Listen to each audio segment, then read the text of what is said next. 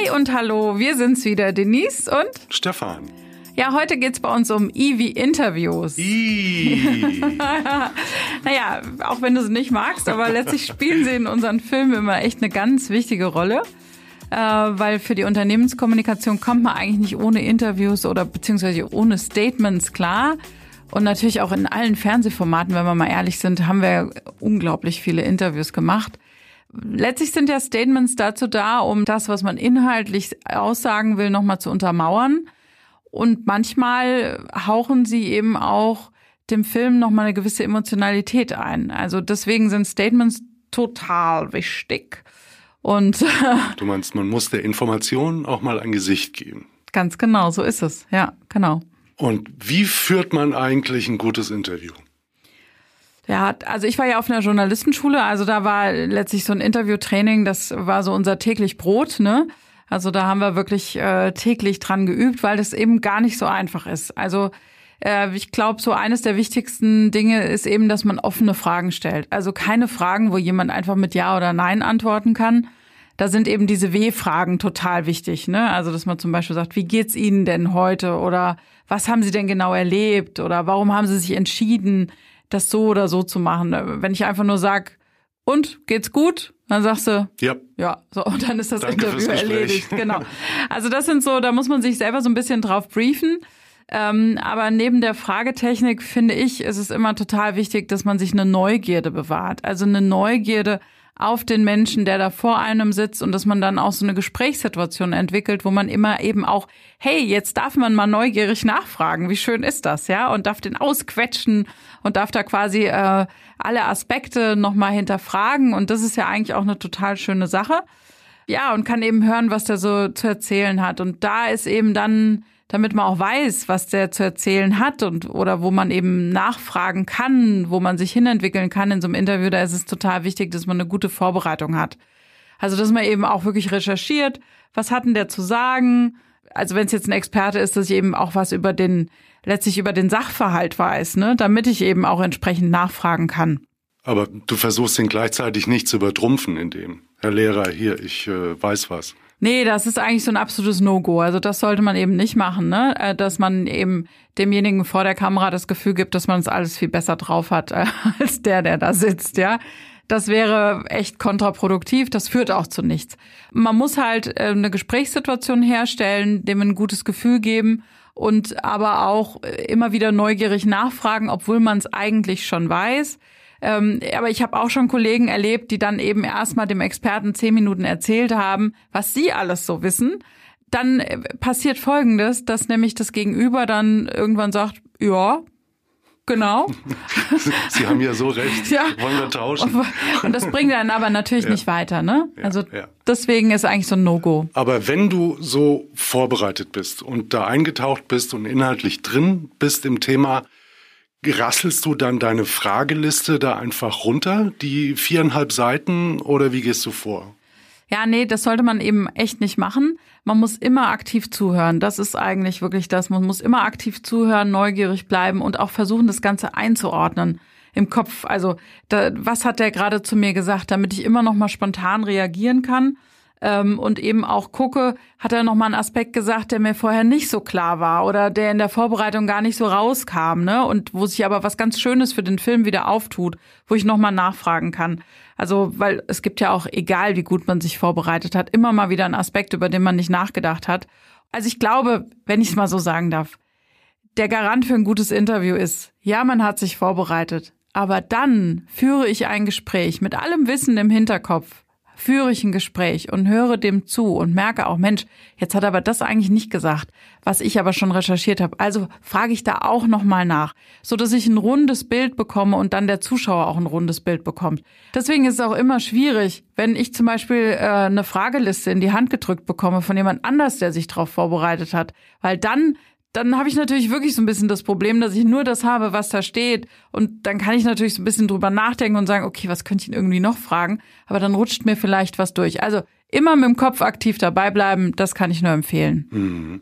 Wir hatten aber auch schon in einem Workshop die Frage, wie lang sollte denn so eine Frageliste sein? Also wenn ich den, nach dem Motto, wenn ich den Experten schon mal hier hab und wir haben einen Termin und wir sitzen hier und die Kameras laufen, dann versuche ich doch möglichst viel abzufragen. Und äh, dann geht aber oft das Elend los. Und irgendeiner hat dann geantwortet, ja, aber das ist doch eine Quälerei, das ist doch unanständig, so jemanden dann stundenlang da durchzuprügeln. Wie siehst du das? Ja, also meine Interviews sind eigentlich selten länger als 20 Minuten. Das äh, ist so eine ganz gute Länge. Und dann kann man sich nochmal besprechen, auch mit dem, der vor der Kamera sitzt und sagt, haben wir da irgendwas nicht bedacht? Ist noch irgendwas wichtig? Ähm, also ich finde schon, wenn jemand vor der Kamera sitzt, dass es wichtig ist, auch diese Zeit zu nutzen, aktiv zu nutzen und eben äh, lieber drei Fragen mehr stellen als eine hinterher zu wenig, wo man sich ärgert. Ja, eine Sache ist mir noch eingefallen, worauf man unbedingt achten sollte, dass derjenige wirklich in ganzen Sätzen antwortet. Weil man muss nämlich nicht nur aktiv zuhören, um, um zu hören, was hat er vielleicht gerade noch nicht gesagt, sondern auch aktiv den Schnitt schon mitdenken. Und das ist eigentlich eine Hauptaufgabe, wenn man da als Autor sitzt. Und deswegen sollte es auch einer sein, der echt aus dem Bewegtbild kommt, der dann eben immer schon weiß, kriege ich das aneinander geschnitten? Äh, macht das Sinn? Muss ich es vielleicht nochmal wiederholen, weil ich brauche es in einem ganzen Satz ja, wie hat er angefangen mit der Antwort? Ist das, kann ich das sauber abschneiden von mir? Weil im Zweifel hört man ja meine Frage auch nicht. Also das ist nochmal ein ganz wichtiger Punkt. Das heißt, er muss dann am Anfang seiner Antwort die Frage mit aufnehmen. Das wäre schön. Die, ja, okay. In einem Halbsatz. Und da musst du ihn hinkriegen. Oder, oder er antwortet so, dass er zwar meine Frage nicht mit aufnimmt, aber er, er macht trotzdem einen ganzen Satz, so dass man das eben ganz sauber einschneiden kann. Mhm. Hm? Ist die Vorbereitung auf, auf deine Interviews immer gleich oder ist, ist sie bei jedem anders? Musst du an jeden anders rangehen? Nee, die ist bei jedem anders. Also wenn du jetzt einen CEO hast, der einfach was sagt zu einem neuen Kurs in der Unternehmenspolitik und es ist auch für einen Unternehmensfilm, dann musst du dich dann natürlich jetzt nicht so in Gänze drauf vorbereiten, dann musst du nicht die komplette politische Situation oder sowas kennen. Wenn du jetzt aber einen Zeitzeugen zum Beispiel vor, vor der Kamera hast, dann ist es schon gut, wenn du auch weißt, was war in der Zeit los, über die er da spricht und äh, wie ist diese Problematik, über die er spricht, historisch einzuordnen und und und. Also manchmal reicht es eben, dass man einfach irgendwie eine Webseite checkt. Manchmal ist es aber auch so, dass man eine Menge Sekundärliteratur braucht und sich eben richtig in ein Thema eingraben muss. Also was ich auch immer finde, ist, was nochmal speziell ist, ist eben, wenn man ein Porträt macht. Ein Porträt bedarf schon eine Menge Einarbeitung. Also wir haben zum Beispiel mal Porträts gemacht auch über große Lichthersteller. Das ging aber dann wirklich über 60 Jahre oder so, die die in diesem Job verbracht haben. Und da muss ich eben auch wissen, was hat sich denn da so getan in der Zeit? Ne? Wie war das immer? Wie war die Wirtschaft in der Zeit? Wie war die Situation für diese Firma in der Zeit? Also da weiß ich, da habe ich unglaublich viel gelesen. Und das ist dann auch eine ganz schwierige Situation, weil dann hast du so viel gelesen, ne? Das ist das, was du vorhin gesagt hast. Mhm. Da hast du eigentlich Fragen, die reichen für acht Stunden, aber dann musst du das natürlich wieder einkochen irgendwie für dich weil du weißt ja, du machst ein Interview letztlich dann für einen zehnminütigen Film oder einen dreiminütigen Film. Also du musst das eindampfen. Du musst so weit kommen, dass du diese Recherche hast und du hast das alles schon im Hinterkopf. Aber dann musst du dich selbst auch wieder in einen gewissen Rahmen reinfügen. Das ist die Aufgabe, oder? Die Reduktion des Inhalts auf das Wesen der Kommunikation, die da zu leisten ist. Da hilft mir sicherlich immer dieser journalistische Hintergrund, muss ich sagen, weil letztlich ist es ja da auch so, dass man einfach lernt, komplexe Sachverhalte äh, sich anzueignen, sie zu verstehen und sie dann aber so wieder auszuspucken, sage ich jetzt mal, dass sie eben ähm, auch von Menschen verstanden wird, die eben jetzt nicht diese Recherche hinter sich haben. Und das ist, glaube ich, immer etwas, was man sich was man im Kopf haben sollte, wo man eben drüber nachdenken sollte. Genau, ja. Mhm. Was sind denn für dich die absoluten No-Gos beim Interview machen? Na gut, eins haben wir schon gesagt, ne? Also ich sollte niemals äh, schlauer sein als der Experte und selbst wenn ich's bin, muss ich es nicht immer so raushauen, ne? Also das äh, finde ich total wichtig. Man muss sich selbst zurücknehmen. Die Bühne gehört demjenigen, der vor der Kamera sitzt. Und zwar die ganze Bühne. Es geht nicht drum, dass ich mich da in Szene setze. Das finde ich ist, ähm, ist total wichtig. Und auch eine gewisse Voreingenommenheit sollte ich mir schenken. Also selbst wenn ich nicht einer Meinung bin mit dem, was da gesagt wird dann ist es aber in dem Moment nicht meine Aufgabe, äh, das jetzt, also das kann ich dem Mann hinterher privat sagen, wenn ich das möchte. Aber letztlich für den Zuschauer sollte ich doch die Situation schaffen, dass der Zuschauer sich eine Meinung bilden kann. Und das finde ich immer total wichtig. Das kommt sicher auch aus dieser journalistischen DNA. Aber ich finde es auch viel überzeugender übrigens, wenn du jemanden sprechen lässt und selbst wenn du denkst, boah, der kommt jetzt aus einer Ecke, die kann ich nicht nachvollziehen, aber ich lasse den eben sprechen und dann bildet sich der Zuschauer seine Meinung. Ist doch viel besser, als wenn ich dem Zuschauer sage, wie er sich seine Meinung zu bilden hat. Immer an den Leser denken. Ganz genau. Ja. und ja. sich nicht mit einer Sache gemein machen, sei es auch eine gute. Ja, jetzt haben wir ja viel äh, darüber gesprochen, wie man sich letztlich auf so ein Interview vorbereitet, ne? Äh, und wie man ein Interview führt, um letztlich ein gutes Ergebnis zu bekommen. Aber ähm, ich finde, wir sollten auch noch mal über was anderes sprechen, nämlich letztlich hängt ja da auch eine ganze Menge technischer Vorbereitung und Logistik mit dran an so einem Interview. Also das eine ist die inhaltliche Seite, klar. Ähm, aber sag doch mal, ähm, zuerst stellt sich vielleicht die Frage, wo nehme ich denn so ein Interview überhaupt auf? Das hat unmittelbar mit dem Inhalt zusammen, weil wenn ich eine, einen Ort aussuche, an dem ich das Interview führe, wo ich also im Bild völlig andere Sachen sehe, als ich höre an Sachen, die mir der Interviewgeber erzählt, dann schaffe ich einen Irritationsmoment und dann habe ich den Zuschauer verloren. Den kriege ich dann nicht mehr eingefangen. Mhm. Also das sollte schon inhaltlich motiviert sein. Aber klar, du hast recht, es gibt natürlich auch technische Anforderungen an einen Interviewort. Ja. Und äh, da kann ich nur sagen, der größtmögliche aller Meetingräume oder das größtmögliche aller Büros ist da quasi die Mindestanforderung. Ja. Äh, Hintergrund ist, nicht weil wir da so viel Technik reinballern oder so, ähm, die ist sowieso in einer Ecke, aber ich muss eine ne Tiefe haben. Ich will hinter dem, der das Interview gibt, auch noch einen Raum spüren können und dabei aber in einer Brennweite arbeiten, die sein Gesicht nicht verzerrt. Also ich kann nicht auf 30 Zentimeter mit einer kurzen Brennweite an ihn rangehen, damit ich noch irgendwas vom Raum spüre. Nee, dann haben wir auch übrigens äh, die, die, diesen Wohlfühlmoment, den wir da versuchen zu schaffen, auch komplett verloren. Unbedingt, genau. Ja. Deshalb allein, um die Tiefe zu haben, um äh, in den vernünftigen Brennweiten arbeiten zu können, brauche ich einfach einen möglichst großen Raum. Dazu kommt ja auch noch, dass der Kunde dann auch oft ganz gern dabei sein möchte. Ja, so, das heißt, dann sind es dann plötzlich doch mehr Leute. Ähm, oder ich brauche dann eben vielleicht sogar noch einen zweiten Raum, wo ich dann so einen Kundenmonitor aufbaue und auch den Ton rüberlege, damit einfach diese Interviewsituation, wie sie eben ist, nicht gestört wird. Ne? Und entspannt bleibt und luftig, wie ich das Genau. immer nenne. Ja. Gehen wir mal davon aus, es gibt einen riesen Konferenzraum oder ein riesen äh, Chefbüro, auch mit einer Besprechungsecke davor, so dass ich nicht nur einen Schreibtisch und ein Regal habe, dann ist schon mal alles gut. Wenn ich aber, äh, was viele Unternehmen ja auch haben, einen tollen Showroom habe oder so einen Empfangsraum mit tollen Möbeln, dann muss ich den für Besucher und auch Kollegen sperren. Ja, Für die Soundproof Zeit. halt. Genau. Ja, das ist das eine. Und wenn wir zum Beispiel im Chefbüro ähm, sind oder bei einer Vorständin oder im Aufsichtsratsbüro, dann ist ganz dringend ein Zeitansatz zu beachten. Und da ist meine goldene Regel seit Jahren x minus zwei Stunden. Und x ist der Zeitpunkt des Interviewbeginns. Und diese zwei Stunden brauche ich nicht unbedingt für unsere technische Vorbereitung, sondern ähm, für die ganzen Unwägbarkeiten, die da zum Beispiel mit einem Parkplatz anfangen. Also es ist ja erstmal ein logistisch größeres Unterfangen, eine Vierteltonne Equipment an den Ort des Geschehens zu bringen. Und der Ort ist die Interview-Location. Und wenn es dann schon am Parkplatz scheitert, kostet das Zeit. Dann muss das organisiert werden. Das geht dann von dieser Vorbereitungszeit schon wieder ab. Dann muss äh, die Pforte mitspielen. Wissen die Bescheid? Sind die Besucherausweise vorbereitet? All solche Dinge. Ist der Ansprechpartner, der uns durchs Haus führt und dahin bringt, wo wir hin sollen, ist der überhaupt schon im Haus? Oder kann uns jemand anderes reinbringen? Das kostet unter Umständen dann auch schon wieder Zeit. Und ist denn die eigentliche Drehlocation schon verfügbar? Oder ist das Meeting, das davor stattfindet, immer noch im Gange? Können wir da schon rein? Und all solche Sachen gehen einfach von der Vorbereitungszeit ab. Also, wir haben jetzt gesagt, wenn man, wenn man das mitdenkt, geht es eben darum, dass man zwei Stunden Aufbauzeit für so ein normales Interview sollte man einkalkulieren und man muss auch einkalkulieren, dass man eben auch zum Abbau ungefähr zwei Stunden Zeit braucht. Das ist einfach so. Das heißt, wenn ich ein Interview führe, sollte ich fünf Stunden Zeit in diesem Raum auf jeden Fall fix einplanen. Ja.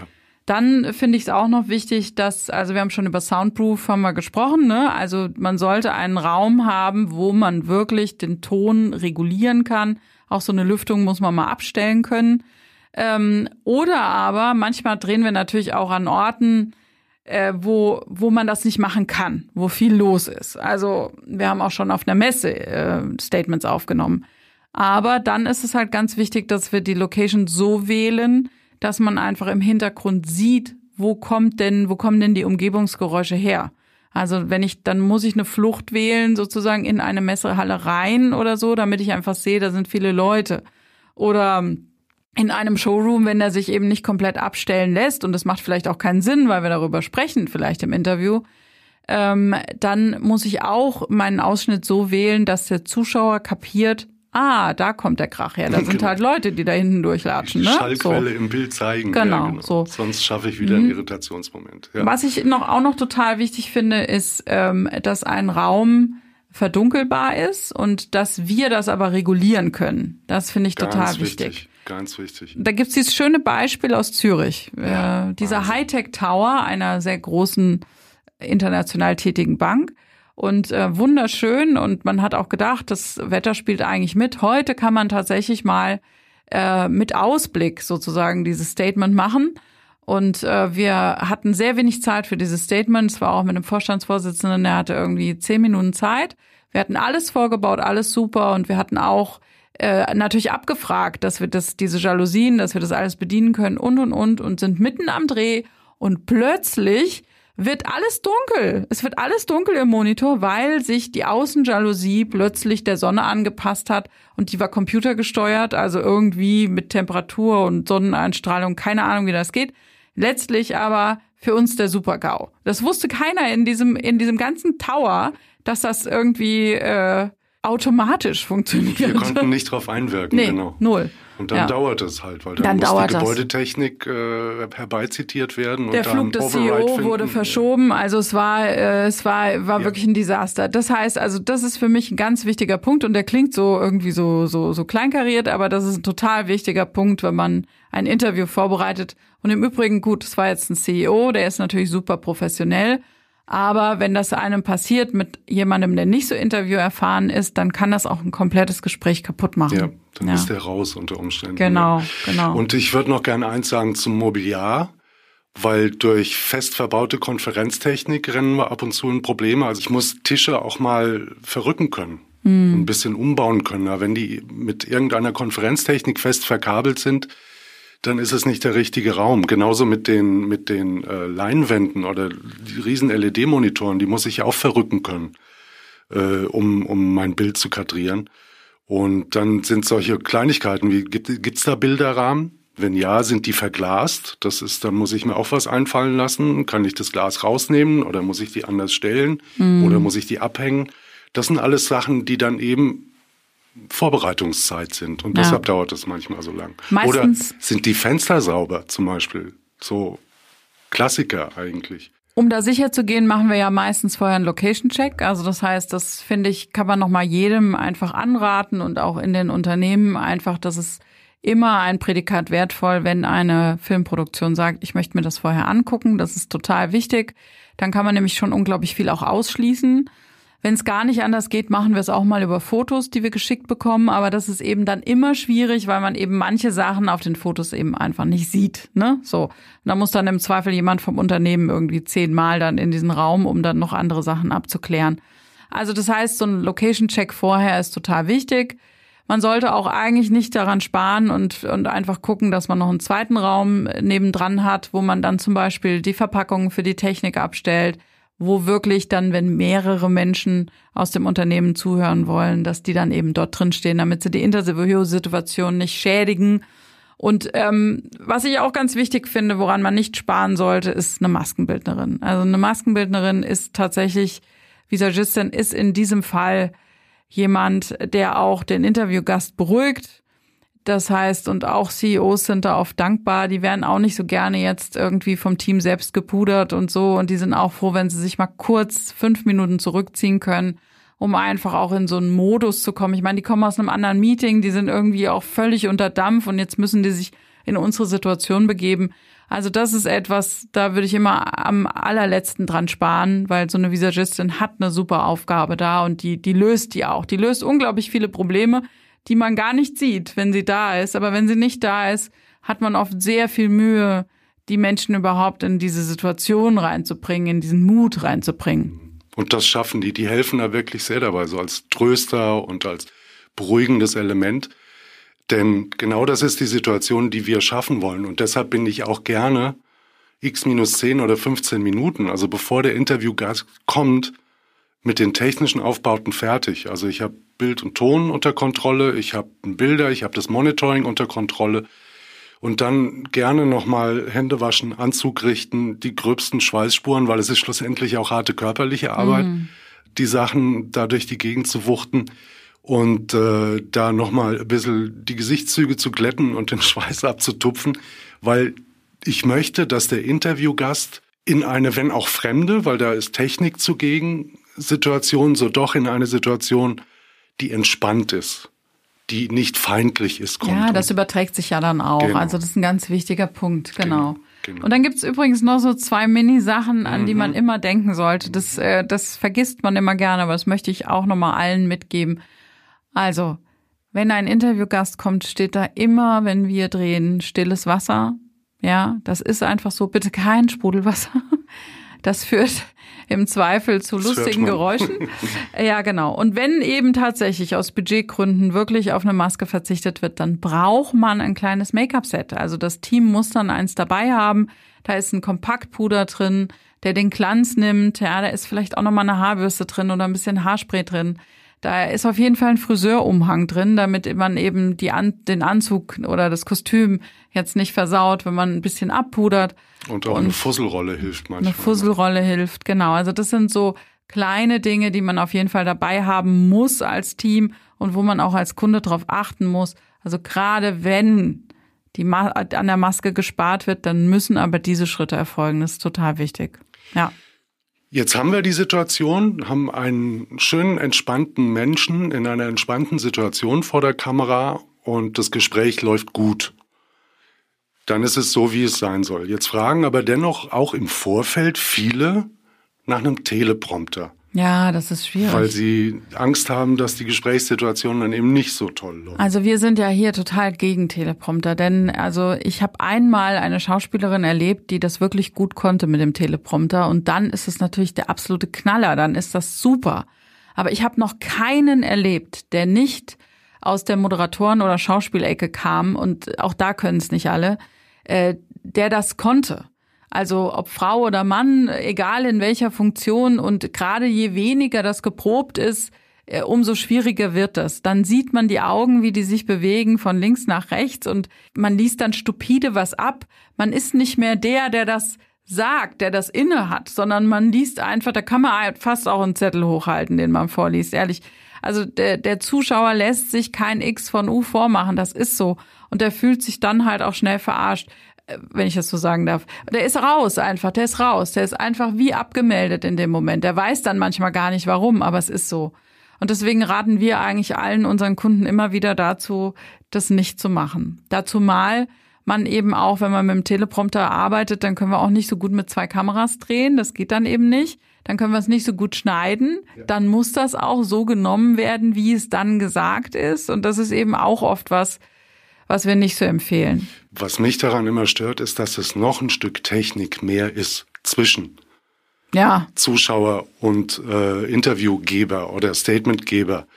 Oder auch wenn es seitlich von der Kamera, die Möglichkeit gibt's ja auch, es ist eine Distraction und es schafft, man schafft mit diesem Stück Glas dazwischen einfach nicht eine, man sieht sich in die Augen und hat eine Gesprächssituation. Das ja. geht einfach nicht.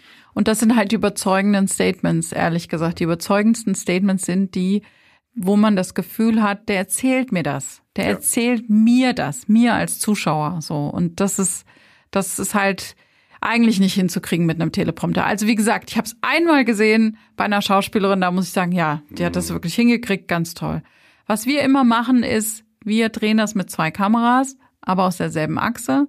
Das heißt, wir können hin und her springen in den Größen und können damit dann auch mal einen Halbsatz rausschneiden oder einen Atmer rausschneiden oder so, irgendwas. Dass es sonderlich auffällt. Ja. Genau. Ja. So, und das, das ist eigentlich immer unser Weg da, ehrlich gesagt, ja. Was ist noch wichtig für ein tolles Interview? Also ich glaube, es ist einfach wichtig, dass man eine Regie oder einen Creative Producer dabei hat, der seinen Job macht. Also wir haben jetzt vorhin darüber gesprochen, dass jemand eben das Interview führen muss, der muss das können aber der muss auch äh, einen Part der Regie übernehmen. Und wenn der Interviewgast reinkommt, sagen wir es mal so, muss die Technik ja immer noch mal nachjustieren. Da muss noch mal das Licht angepasst werden, weil er ist vielleicht doch fünf Zentimeter größer, als man gedacht hat. Oder er hat oben doch nicht mehr so viel Haare, ne? So, da muss man noch mal ein bisschen hin und her justieren. Das dauert noch mal so fünf bis zehn Minuten, bis dann wirklich alle set sind. Und das muss man moderativ einfangen, weil das ist eine ganz blöde Situation für den vor der Kamera. Der sitzt dann da, der fühlt sich eh unwohl. Wann geht's denn jetzt endlich los? Was ist denn hier los? Was machen die denn hier? Stimmt jetzt, was nicht? Stimmt was nicht? So. Das heißt, da ist jetzt eine Regie oder ein Creative Producer gefragt, der dann eben auch das Ganze moderativ abfängt, der demjenigen sagt, wo er sitzen kann, der sagt, was die Technik gerade macht, der sagt, jetzt kommt noch mal gleich jemand, der den Ton verkabelt oder jetzt wird gleich noch mal ein bisschen das Gesicht abgepudert und dann aber auch in ein Gespräch verwickelt, so dass einfach sich diese diese Sorge oder diese Angst vor dieser Situation abbaut. Und ich sage jetzt was, was vielleicht nicht gerne alle hören, aber auch ein super professioneller CEO ist ein Mensch und auch der hat in diesem Moment, findet das auch nicht so angenehm. Es ist keine angenehme Situation. Man muss also eine Situation schaffen, die muss man herstellen. Und das ist dann auch wirklich die Aufgabe der Regie. Und äh, das muss laufen in dem Moment, ähm, um einfach dann auch einen guten Eintritt in dieses Interview zu bekommen. Das finde ich total wichtig, weil diese Wohlfühlstimmung, die da entstehen soll, die trägt durch das Interview. Ja, und genau dafür sind wir von der technischen Seite natürlich überaus dankbar, weil unter dem Schutz dieser Anmoderation zu erklären, was passiert, können wir in aller Ruhe unsere Arbeit tun und es gibt keinen Grund, die Wohlfühlatmosphäre zu verlassen. genau. Danke dafür. Ja, gerne, gerne, gerne.